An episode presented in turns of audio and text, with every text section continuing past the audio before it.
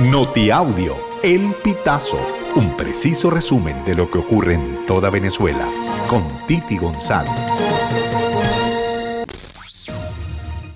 Bienvenidos a una nueva emisión de Notiaudio El Pitazo del 9 de febrero del 2024.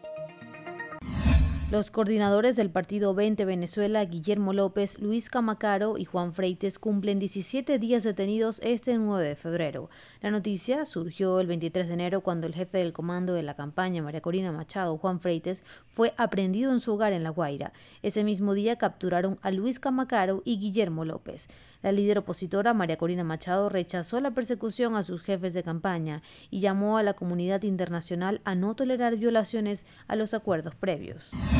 Seis niños venezolanos que habían sido secuestrados en Perú fueron liberados en la región de La Libertad en el operativo policial en el que ocho presuntos integrantes de la organización Los Gallegos del Tren de Aragua fueron detenidos, informaron fuentes oficiales este viernes 9 de febrero. La jefa de la división de la policía de Chimbote, la coronel Carol Vigo, explicó a la emisora RP que la intervención ocurrió después de que tres mujeres denunciaran el secuestro de sus hijos.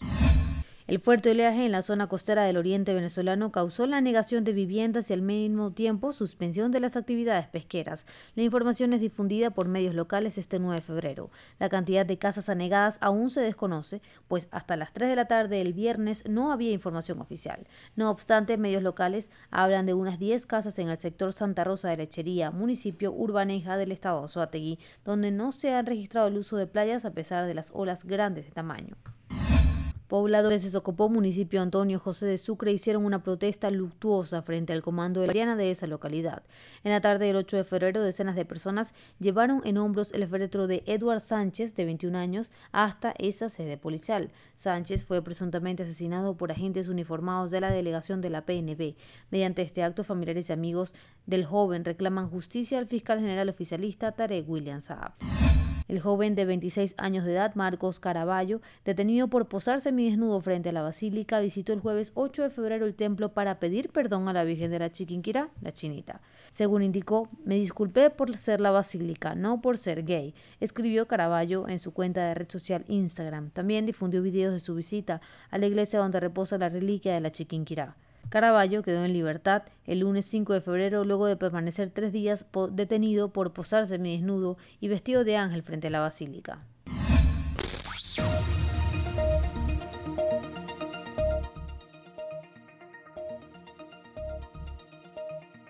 Amigos, así finalizamos.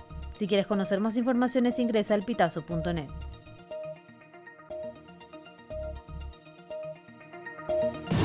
Estas informaciones puedes ampliarlas en nuestra página web, elpitazo.net. También recibimos tus denuncias vía SMS o WhatsApp a través del 0414-230-2934.